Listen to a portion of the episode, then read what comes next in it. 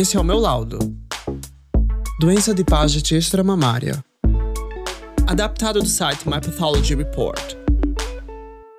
Antes de começar, dois fatos importantes. A doença de Paget extramamária é um tipo de câncer de vulva ou câncer vulvar, e é uma forma rara de câncer que surge a partir das células da pele da vulva.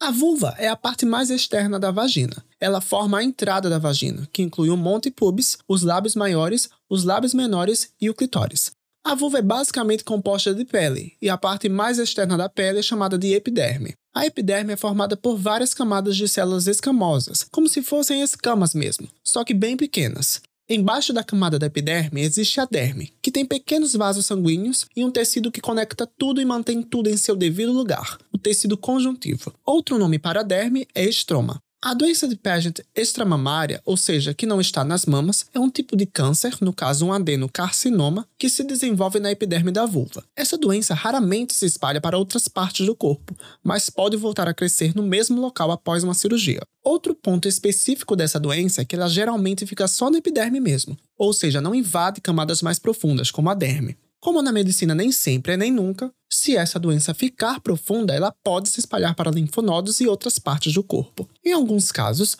um exame de imunohistoquímica pode ser solicitado para confirmar o diagnóstico. Neste caso, o patologista procura alguns marcadores específicos na amostra da biópsia enviada para ele, em especial o CK7 e o GCD-FP15. Neste tipo de tumor, os marcadores P63 e S100 são negativos.